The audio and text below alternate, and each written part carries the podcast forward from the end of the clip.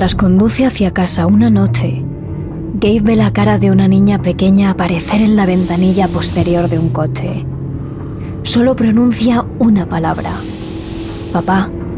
Es su hija de cinco años. Y sí. Nunca más la vuelve a ver. Tres años después, Gabe pasa sus días recorriendo la autopista, a la caza del automóvil que se llevó a su hija. Aunque la mayoría de la gente cree que Izzy está muerta, Gabe sabe lo que vio aquella noche y no está dispuesto a dejar de buscar. Fran y su hija Alice también han hecho muchos kilómetros por la autopista, pero no buscan, huyen, porque Fran conoce la verdad, sabe lo que realmente le pasó a la hija de Gabe, sabe quién es el responsable y sabe lo que les harán si alguna vez les alcanzan.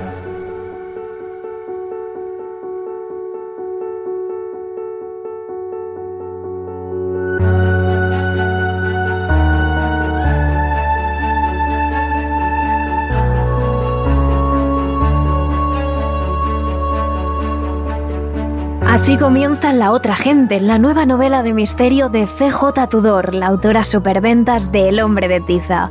Es un thriller psicológico oscuro, absorbente, fantásticamente escrito y con ese toque sobrenatural que tanto nos atrapa.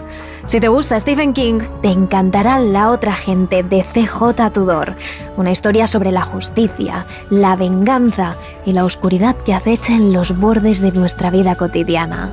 Una novela que nos ha enganchado por completo.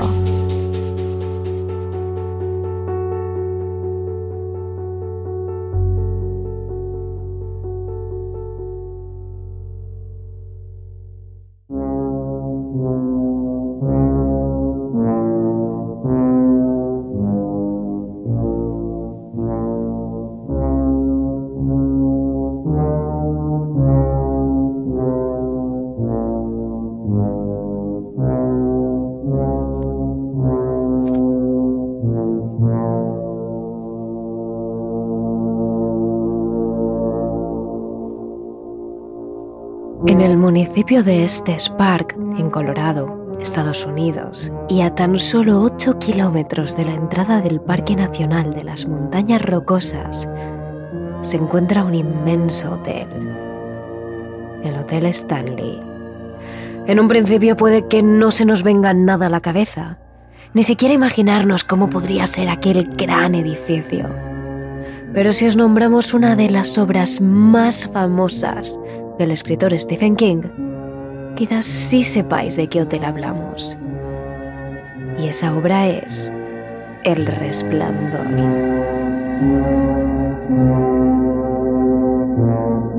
Terrores Nocturnos con Emma Entrena y Silvia Ortiz. En la ladera de una de las grandes montañas rocosas que componen este parque, rodeado de inmensos y frondosos árboles, perdido de la civilización, se encuentra el Hotel Stanley. Es un edificio de base rectangular, de color blanco intenso, que llama la atención entre la gama de colores marrones y verdes que componen el paisaje. Tiene cuatro pisos y un tejado amarronado a dos aguas. Una fila de columnas blancas sostienen parte de la estructura del edificio y justo entre ellas, al fondo, bajo un pequeño techo, se encuentra el gran portón de entrada. Ya a simple vista y desde la lejanía se puede observar la majestuosidad del hotel que inspiró a Stephen King a escribir una de sus más aclamadas novelas, El Resplandor. Aquella que fue publicada en el año 1977 y relata la historia de la familia Torrance, en concreto de Jack, el protagonista, un ex profesor que acepta un puesto como vigilante de invierno en un solitario y gran hotel de alta montaña que guarda un pasado oscuro bajo sus paredes, en el que ocurrieron tragedias que a lo largo de la obra la familia irá descubriendo. Al poco tiempo de haberse instalado en el hotel, tanto el hijo como Jack comienzan a experimentar hechos inexplicables. El padre, en concreto, cada vez tiene una actitud más agresiva, está fuera de sí.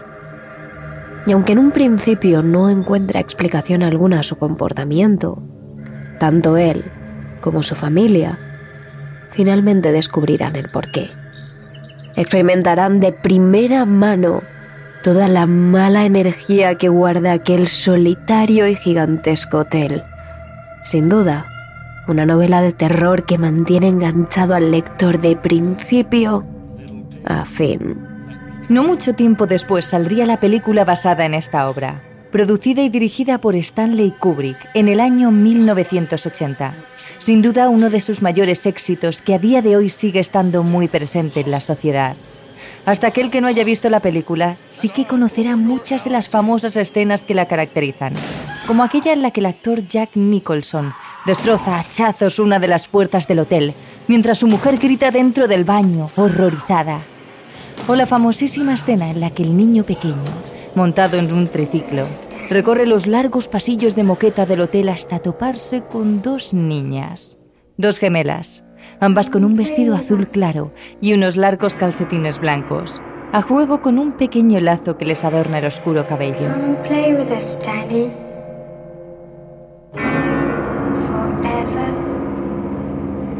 Pero ¿en qué momento Stephen King decidió inspirarse en el Hotel Stanley para crear su novela?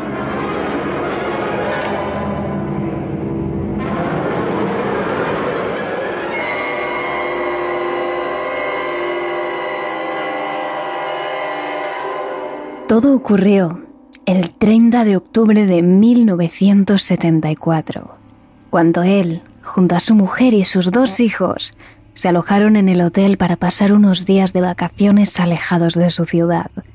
Sin duda era la mejor manera de celebrar Halloween, perderse entre los kilómetros y kilómetros del frondoso bosque de Colorado, en un hotel de grandes dimensiones.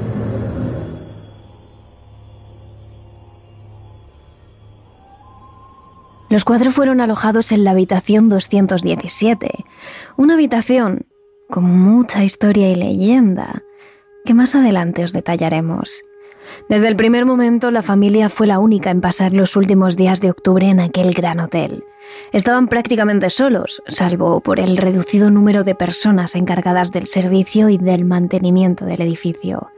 Stephen King lo explicaba así. Cuando llegamos, estaban a punto de cerrar por fin de temporada así que fuimos los únicos huéspedes del hotel, con todos esos largos y vacíos pasillos. Tras dejar las maletas en la habitación, los cuatro bajaron a cenar a uno de los grandes salones del hotel. Realmente era el único que había abierto, solo para ellos. De hecho, todos se tuvieron que pedir el mismo plato, porque era el único que había disponible a esas alturas en el restaurante. Mientras la familia esperaba su cena, Stephen King se recostó en la silla y miró a su alrededor. En esa gran sala llena de mesas, no había nadie más que ellos. Era una experiencia única, fuera de lo normal, que daba un toque muy siniestro a todo el hotel y a sus vacaciones. Con excepción de nuestra mesa, todas las sillas estaban encima de las mesas. Mientras cenábamos, la música hacía eco en el pasillo, y fue como si Dios me hubiese puesto allí para escuchar y ver esas cosas.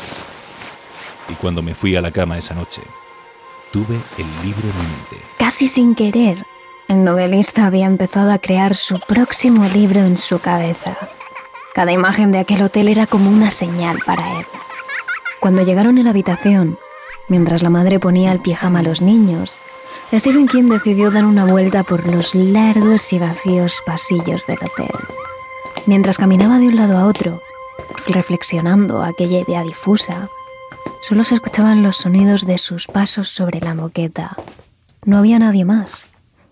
Y el silencio parecía hacerse más y más grande según se acercaba la noche. Tras el paseo, Stephen King acabó bajando al bar. Allí un único camarero limpiaba los vasos detrás de la barra, quitando el polvo del cristal. El escritor se quedó mirando aquella escena. Continuamente aquel hotel le estaba dando señales e imágenes sobre su futura obra.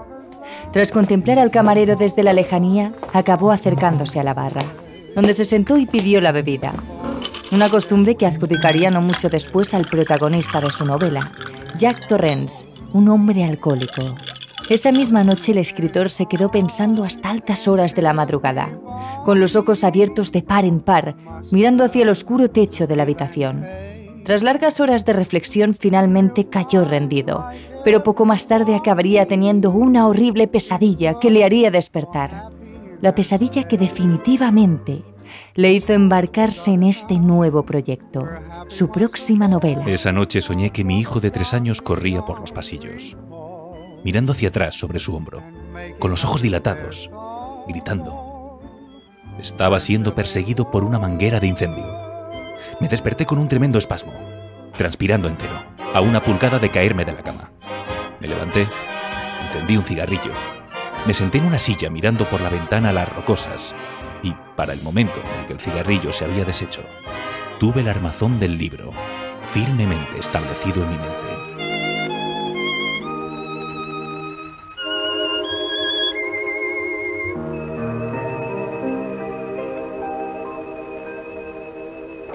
Ahora sí, nos sumergimos en la historia del Hotel Stanley, un hotel tan maldito que dio la inspiración a Stephen King para crear El Resplandor. Nos situamos en este Park, una zona rocosa de Colorado. Se trata de un lugar idílico, con frondosos bosques y rocosas montañas que rodean espacios de ensueño, lagos, un valle. El lugar perfecto situado a tan solo 8 kilómetros del Parque Nacional de las Montañas Rocosas. Pero antes de eso, siglos antes de eso, este lugar ya era sagrado para varias tribus de nativos americanos. Desde prácticamente la edad de hielo, tribus americanas tan conocidas como los apaches, los arápagos o los cheyennes usaban esta tierra para cazar con sus rudimentarias lanzas y sus plumas batiendo al viento, se enfrentaban cuerpo a cuerpo a enormes bisontes y sobre todo a mamuts, esos gigantescos animales prehistóricos.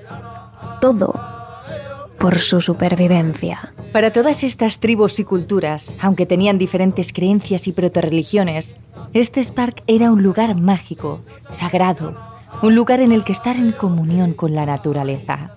Para ellos la naturaleza era prácticamente una diosa. Si la cuidabas y la respetabas, ella sería benevolente y te colmaría de alimentos y de cuidados. Si la destrozabas y la maltratabas, llegaba el hambre, la sequía y las inundaciones.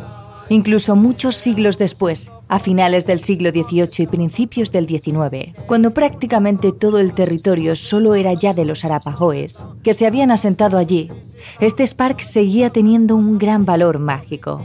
Los nativos americanos durante siglos cuidaron y respetaron este Spark y vivieron en comunión con su ecosistema sin romperlo, hasta que llegó la colonización europea.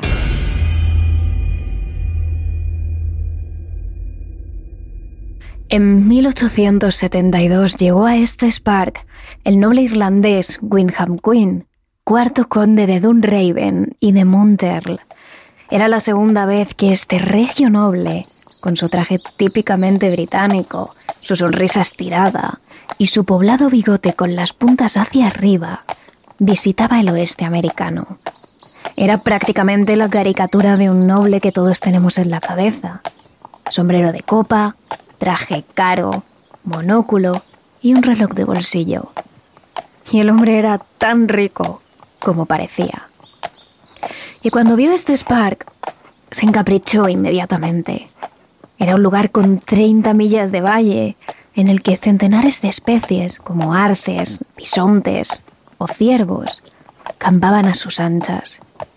Así que al conde le pareció el lugar ideal para crear un coto de caza privado en el que las élites pudieran cazar sin control. Lo vallaría, lo cerraría y fundaría un hotel de lujo para alojar a todos los nobles y altos burgueses que decidieran ir a cazar.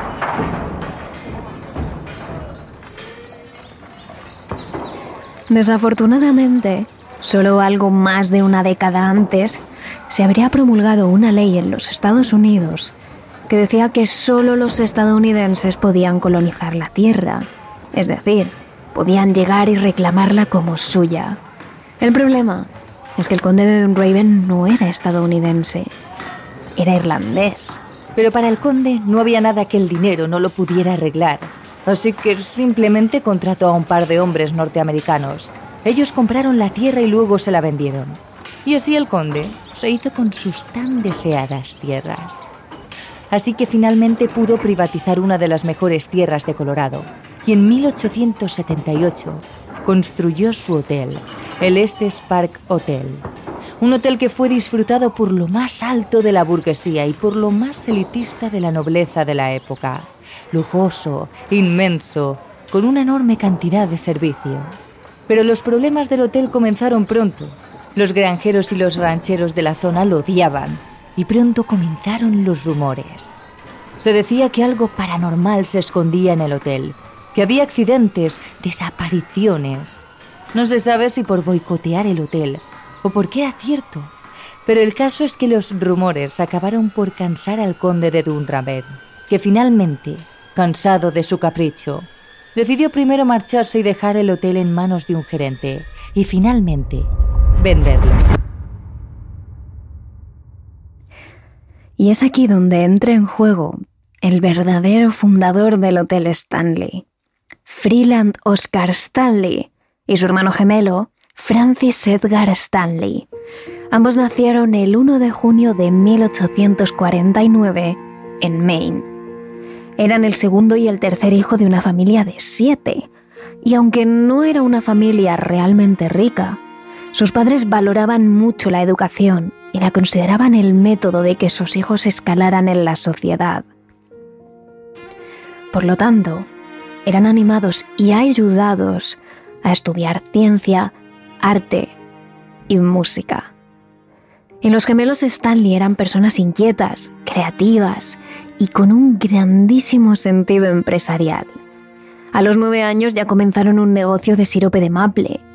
Pocos años después, podían tallar y vender peonzas, y a los 16 ya conocían perfectamente el arte de hacer violines. En 1870, ambos fueron a la universidad en su estado natal, en Maine, para cursar estudios relacionados con la educación, algo parecido al magisterio de nuestra época. Tan solo dos años después, Francis se dio cuenta de que la carrera no era para él y decidió dejarla para convertirse en retratista. Mientras, su hermano, Freeland Oscar Stanley, acabó como director del colegio Mechanic Falls en Maine, donde conoció a Flora Jane Record Tilston, la que se acabaría convirtiendo en su mujer. Pero los gemelos nunca dejaron de hacer lo que más les gustaba. Mejoraron las técnicas de fotografía moderna. Crearon su primera compañía, la Stanley Dry Plate, y en ella crearon su mayor logro, su primer coche a vapor. Una auténtica revolución tecnológica para la época, que de hecho rompió el récord de velocidad en tierra. Los gemelos podían con todo. Revolucionaron el mundo de los inventores, de la fotografía, del automóvil, de los negocios. Tenían todo lo que podían pedir en su mundo. Éxito, dinero, fama, prestigio. Hasta que un día, una de esas cosas fundamentales para la vida comenzó a fallar. La salud. En el año 1899, cuando tan solo contaba con 50 años, Freeland Oscar Stanley enfermó de peste blanca, más conocida como tuberculosis. Para los últimos años del siglo XIX, la tuberculosis era una enfermedad incurable, con altísima mortalidad y con un fuerte castigo social. Se les consideraba pobres, sucios, y lo único que los médicos recomendaban para curar la tuberculosis o para aplacar sus síntomas era el aire puro de la montaña, el sol, el clima fresco, es decir, naturaleza pura. Es así como Freeland Oscar Stanley viaja a Colorado, el lugar con el clima perfecto, y conoce las maravillas de este Spark. Cada año viajaba a Colorado por recomendación de su doctor y su salud mejoraba. Así que finalmente el verano de 1903, tras un fortísimo ataque de tuberculosis, decide comprar el Estes Park Hotel y mudarse allí definitivamente con su mujer, con el dinero que saca de la venta de la primera empresa que montó con su hermano. Y como para todo lo demás, Stanley le pone todas sus ganas, su inventiva y su creatividad a este nuevo hotel. Quiere hacer algo moderno, revolucionario. Y esto crea muchos puestos de trabajo. Ingenieros, constructores, doncellas, miles de puestos de trabajo que el pueblo agradece. Para ellos era un proyecto caído del cielo. El hotel contaba con teléfono, luz, agua caliente, una línea de coches que trasladaba a los huéspedes del tren al hotel, habitaciones perfectamente equipadas. Y para esto construyó una hidroeléctrica, pavimentó las carreteras y generó puestos de trabajo local. Así fue como todo el mundo pasó de odiar el Estes Park Hotel a amar el Hotel Stanley, a convertir a su fundador en un símbolo de prosperidad. Cuando abrió el hotel era imponente, un edificio enorme de color blanco, con una ala central, con una pequeña torre y dos alas laterales. El hotel tenía 48 habitaciones y cada dos de ellas había un baño. Tenía además cocina eléctrica, lavandería a vapor, ascensor hidráulico, luces y teléfono. Los refinados huéspedes estaban impactados con toda la modernidad. Por la mañana podían reunirse en las salas comunes, jugar al golf, montar a caballo, pasear en automóvil. Y por las noches jugar al billar, fumar puros o ir a la inmensa sala de conciertos a escuchar música de piano y bailar bailes de salón. Era un hotel nuevo, moderno, tan querido como lo era su dueño. El mejor hotel de Colorado.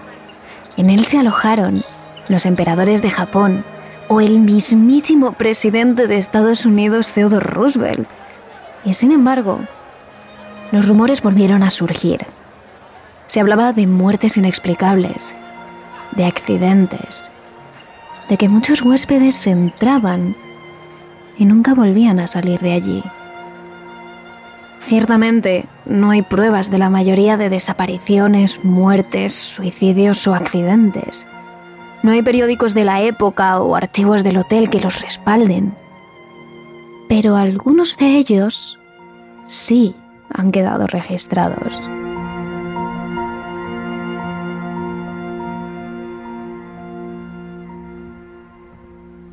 Todo empieza con los propios huéspedes del hotel. Algunos comienzan a comentar por los pasillos y las salas comunes que se sienten incómodos en ciertos momentos del día. Las mujeres en pequeños corrillos, susurrando bajo sus pañuelos, dicen que no se atreven a recorrer los pasillos por las noches porque se sienten observadas.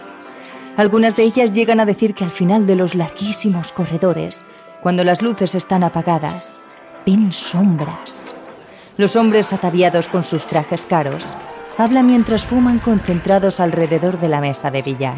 Comentan que en la cuarta planta se escuchan ruidos extraños, sobre todo ruidos que parecen provenir de niños, risas agudas, carreras de pasos cortos y rápidos, llantos, canicas. Pero en el fondo no le dan mucha importancia. Es un hotel grande, ¿no? Podría haber niños por ahí, aunque no les suene haber visto a ninguno en el hotel. De hecho, parece que hay una habitación especialmente agradable para estos supuestos niños. La 1211. En una ocasión, un huésped que se hospedaba muy cerca de la habitación, un hombre de negocios, pasó toda la noche completamente en vela. Se escuchaban risas, golpes, niños jugando. Incluso pudo jurar que desde uno de los jardines del hotel se veía un niño apoyado en la ventana de la habitación. Y no sabía por qué, pero de alguna forma las risas de los niños no sonaban normales, no eran naturales, no eran las de niños vivos, eran escalofriantes, risas que se colaban bajo la piel y erizaban el vello del cuello. Al día siguiente, cuando habló con el gerente del hotel, se quejó. Le dijo que por favor pidiera a los huéspedes de la 1211 que hicieran menos ruido por las noches y que controlaran a sus hijos. Pero el gerente le dijo que allí no se alojaba nadie ese fin de semana. De hecho, no se alojaba nadie desde hacía unos días. El hombre quedó completamente ojiplático. Pero entonces, ¿de quién era la risa que había escuchado? Pero esto no era lo más extraño. Había otras habitaciones, sobre todo la 1302, aunque no era la única, en la que muchos huéspedes no querían alojarse. Decían que nada más entrar en la 1302, un sentimiento de ansiedad se apoderaba de ellos. Hiperventilaban, el corazón les latía muy rápido y apenas podían dormir por la noche. Además tenían ataques de claustrofobia. Algunos huéspedes tenían que salir en medio de la noche a los jardines para tomar el aire, porque sentían que las paredes y los techos se les caían encima, como si enormes piedras les aplastaran.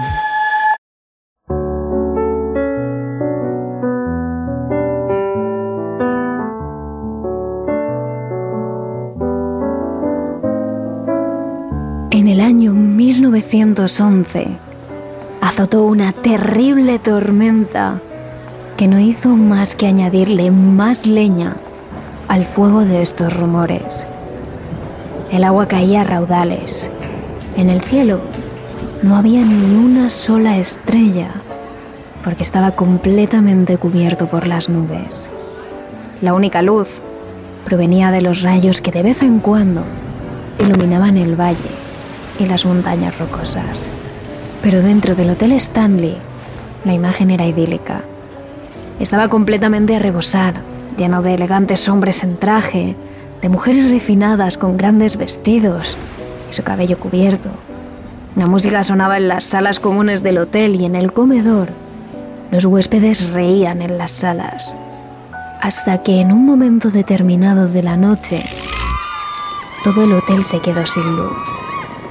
A causa de la tormenta, por un fallo técnico, lo cierto es que las habitaciones del hotel estaban iluminadas mediante gas y de un momento a otro dejó de funcionar. El gas era un método novedoso para la época, moderno, casi desconocido. Así que nadie podía asegurar qué había pasado. El caso es que el hotel se quedó a oscuras. Los centenares de sirvientes que hacían el hotel funcionar se pusieron en marcha. Cogieron las velas de los cajones de las inmensas cocinas y comenzaron a ponerlas en las salas comunes y en los salones en los que se encontraban los huéspedes. Esa fue su única labor. Una vez terminaron de iluminar las salas con velas, los sirvientes decidieron regresar a la zona de servicio y esperar para retomar su tarea lo antes posible en cuanto volviera la luz. Todos los sirvientes pararon, menos la joven Elizabeth Wilson. Elizabeth era una camarera de piso que había sido contratada hacía tan solo unas semanas. Era prácticamente su primer trabajo, así que era joven e inexperta y no quería dejar de trabajar. Tenía miedo de que la despidieran si lo hacía. Así que la joven Wilson encendió un candil y lo llevó mientras hacía sus tareas. En ese caso, llevar ropa de cama de un lado a otro.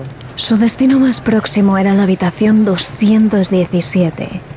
Una habitación que estaba completamente cerrada y que llevaba horas así.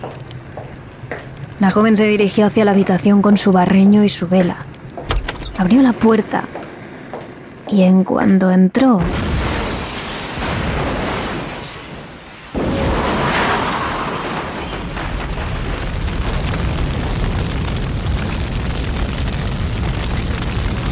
¡Boom!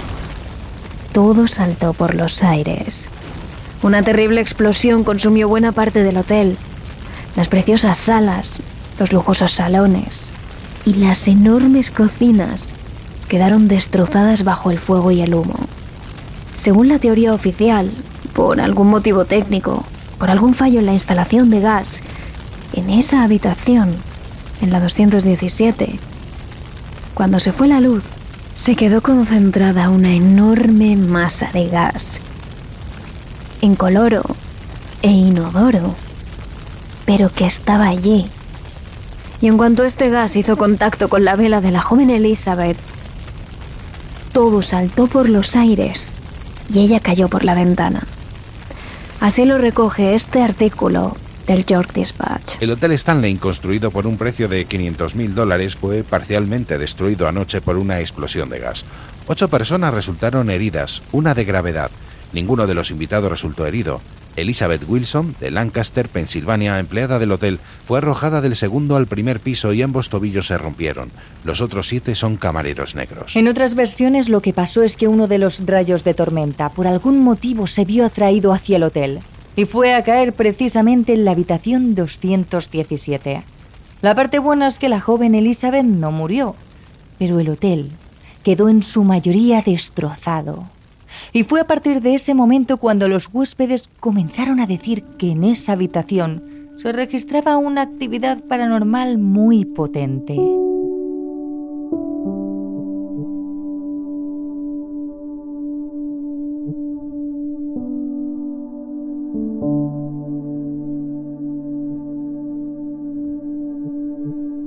Eso marcó un punto de inflexión en la vida del hotel.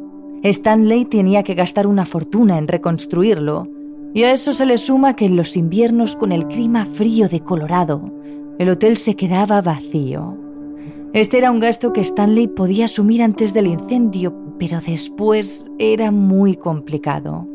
Además, los rumores de que el hotel encierra algo paranormal son cada vez más fuertes. Se habla de fantasmas, apariciones, niños que corren por los pasillos. Y por si fuera poco, misteriosos accidentes, muertes y desapariciones. Stanley no podía mantener la situación mucho más, así que en el año 1926, Stanley cedió la propiedad del hotel a una compañía privada para que lo gestionara. Pero de nuevo, el hotel no consiguió tener el éxito esperado. Así que en 1929 tuvo que volver a cederlo a un magnate de los hoteles y del automovilismo, Roe Emery. Él fue el que decidió que el hotel solo abriría a los veranos, aprovechando el clima más agradable, y cerraría en los duros inviernos, cuando apenas recibían clientes. Finalmente, en el año 1940, muere el fundador del hotel, Freeland Oscar Stanley, y es en ese momento, en esa última etapa del Hotel Stanley, cuando surge la actividad paranormal y las leyendas más famosas de todas. Se dice que el hotel es uno de los más encantados de todo Estados Unidos. Y la habitación con más actividad paranormal es sin duda la 217, la habitación en la que se produjo el incendio.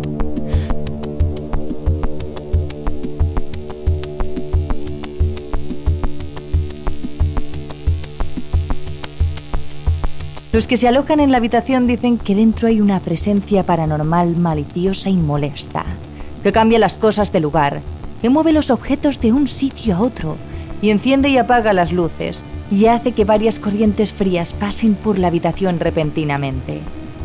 Pero lo más perturbador es que algunos clientes aseguran que cuando ponen la maleta sobre la enorme cama para ordenarla o para deshacerla, algo comienza a tirar las prendas de ropa contra las paredes de la habitación, dejando toda la ropa por el suelo. Otros aseguran que allí se ve la figura de una mujer que en medio de la noche se sitúa justo delante de la ventana de la habitación y observa el exterior.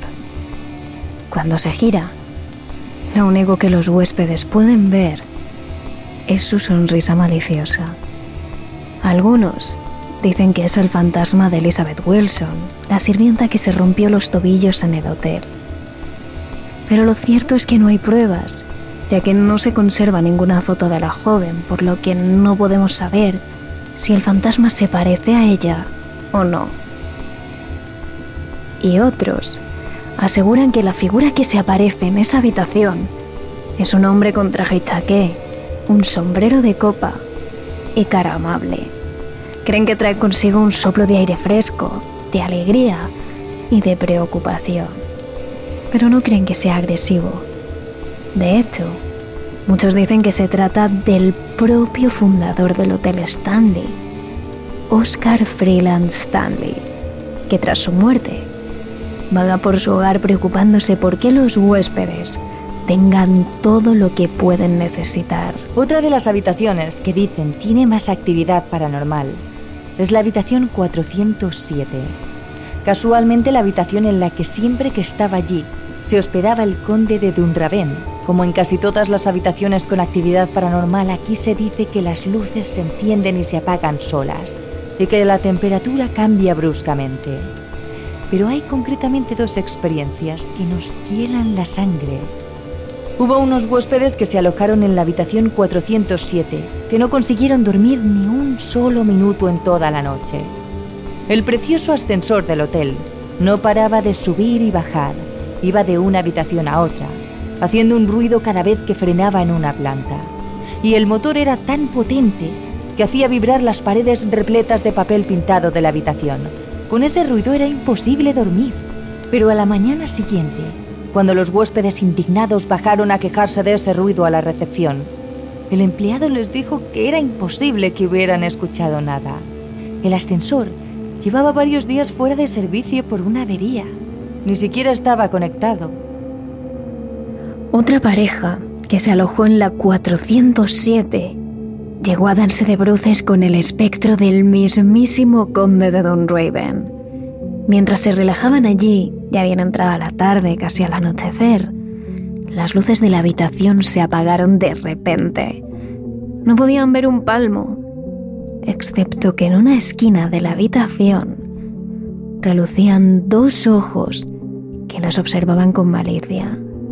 Al fijarse más, pudieron ver desde allí que les observaba un hombre regio, con un traje antiguo en el que relucía la cadena de un reloj de bolsillo y que tenía un prominente bigote con las puntas hacia arriba.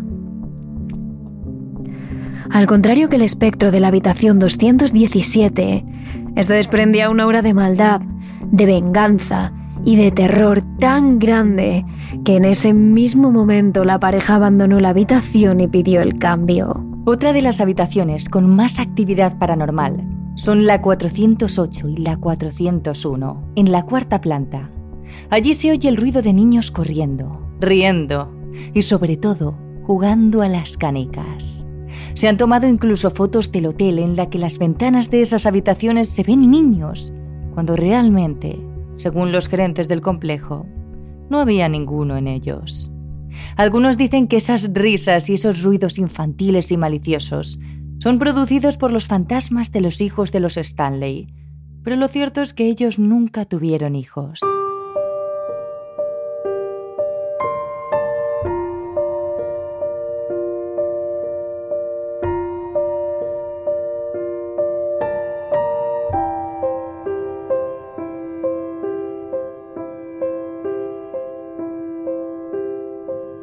Pero no solo en las habitaciones tenemos terribles testimonios, también en las salas comunes.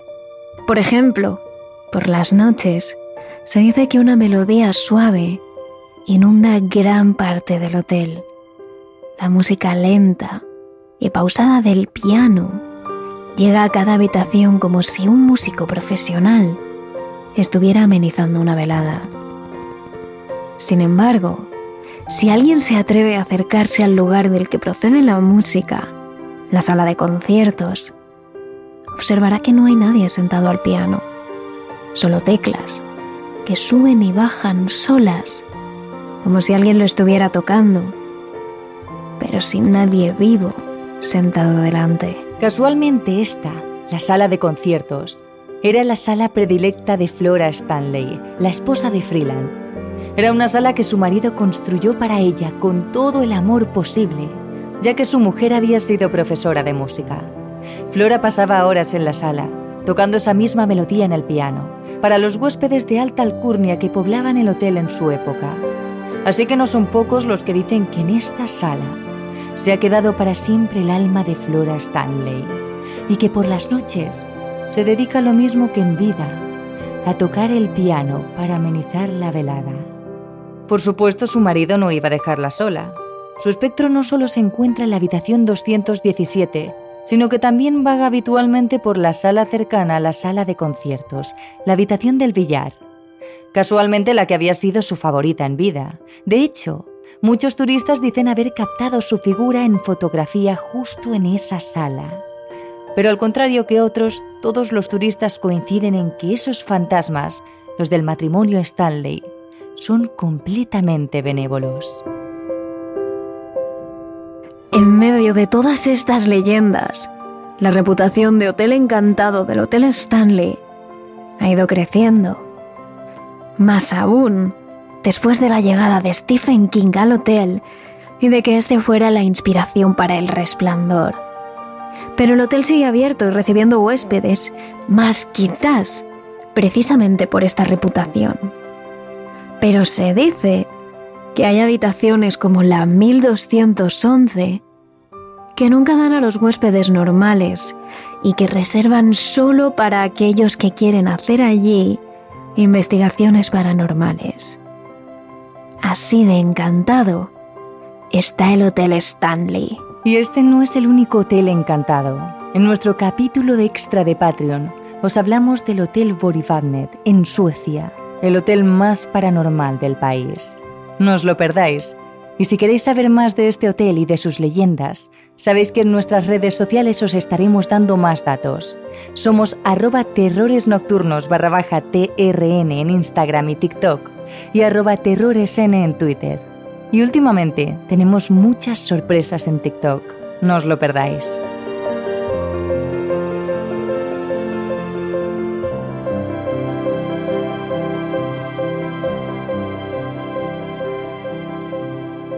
Terrores Nocturnos, realizado por David Fernández Marcos.